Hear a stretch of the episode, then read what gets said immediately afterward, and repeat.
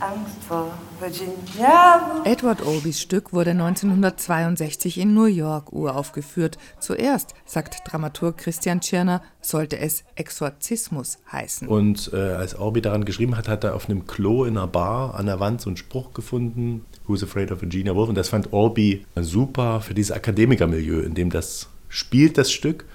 Es geht einfach um diese Art von Humor. 2 Uhr morgens in einer weitläufigen Wohnung. Party! Die Gäste sind da. Martha, die Tochter des Dekans einer Provinzuniversität und George, Professor für Geschichte, erwarten Besuch.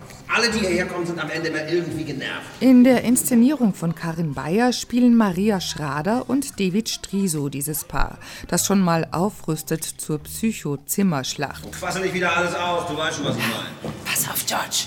Im Spiel sind außerdem Flüsse von Alkohol Zum Wohl. und nun die Gäste. Ach, das ist hübsch hier. Ja, ist wirklich sehr schön. Die sind sozusagen das, wie das verdoppelte Publikum. Wir erleben ja vieles, was dort passiert, auch durch die Augen von diesem anderen Paar. Der Dreckskopf hasst meinen Vater. Nur, dass ihr das wisst. Ob diese und andere Anschuldigungen von Martha stimmen, ist nicht wichtig. In diesem Stück werden keine Fakten umkämpft. Es geht nicht um Meinungen. Martha und George spielen ein ganz anderes Spiel. Die sind wie ein äh, hervorragendes improvisationsgeschultes Performance-Team, die ständig ihre eigene Lebens- und Liebesgeschichte neu formulieren und dann immer in der Lage sind, wenn der eine eine komplett neue Wendung einführt, perfekt darauf zu reagieren. Ich stell mir gerade vor, wie du bis zum Hals im Zement steckst. Nein, bis zur Nasenspitze.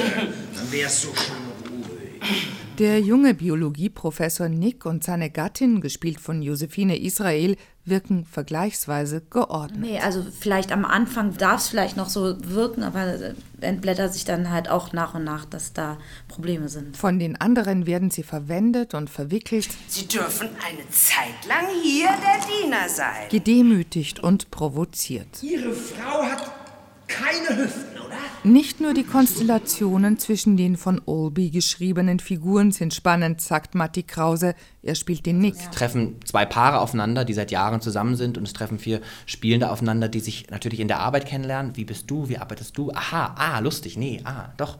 Und das macht einen Reiz auch aus, gerade an so einem Abend, wo man so ineinander zusammenspielt. Josephine Es Israel. ist wie so ein kleines Orchester, wo jeder so ein Instrument spielt oder eine Band, so, ähm, ne, so, ich, so Triangel ich und da ist der Bass und dann, Bäm, psch. ne?